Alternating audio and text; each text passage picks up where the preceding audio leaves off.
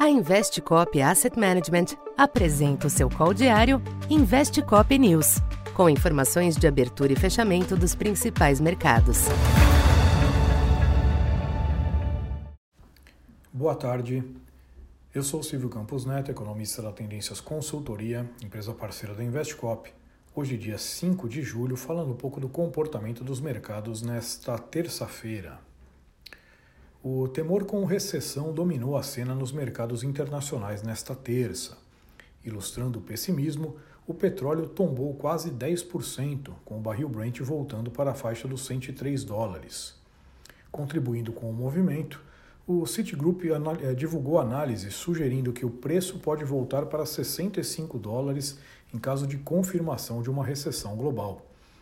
A aversão ao risco impulsionou também o dólar em termos globais, o que favorece adicionalmente o recuo das commodities precificadas na moeda norte-americana. A taxa de câmbio dólar-euro recuou para o menor nível em 20 anos, abaixo de 1,03. Nas bolsas, os índices em Wall Street reduziram as fortes perdas ao longo da tarde, com a melhora do setor de tecnologia. Aqui no Brasil, os ativos acompanharam majoritariamente a dinâmica externa. O Ibovespa chegou a uma mínima de 96.500 pontos mas a melhora em Nova York durante a tarde permitiu ao índice reduzir as perdas, voltando a superar os 98 mil pontos. Já o câmbio sentiu a pressão global durante toda a sessão, chegando a bater o pico de 5,40 até fechar em 5,39, alta de 1,2%.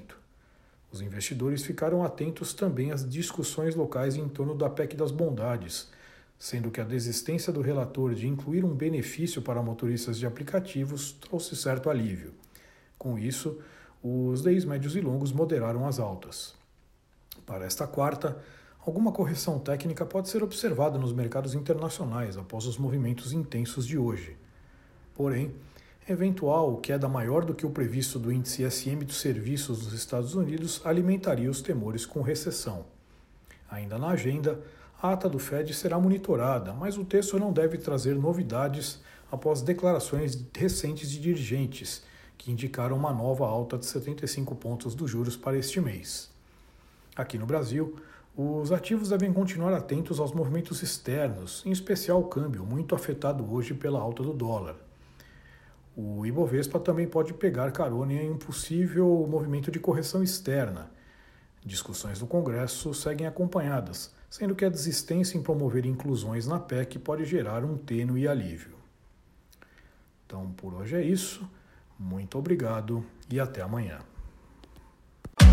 Essa foi mais uma edição Investe Cop News.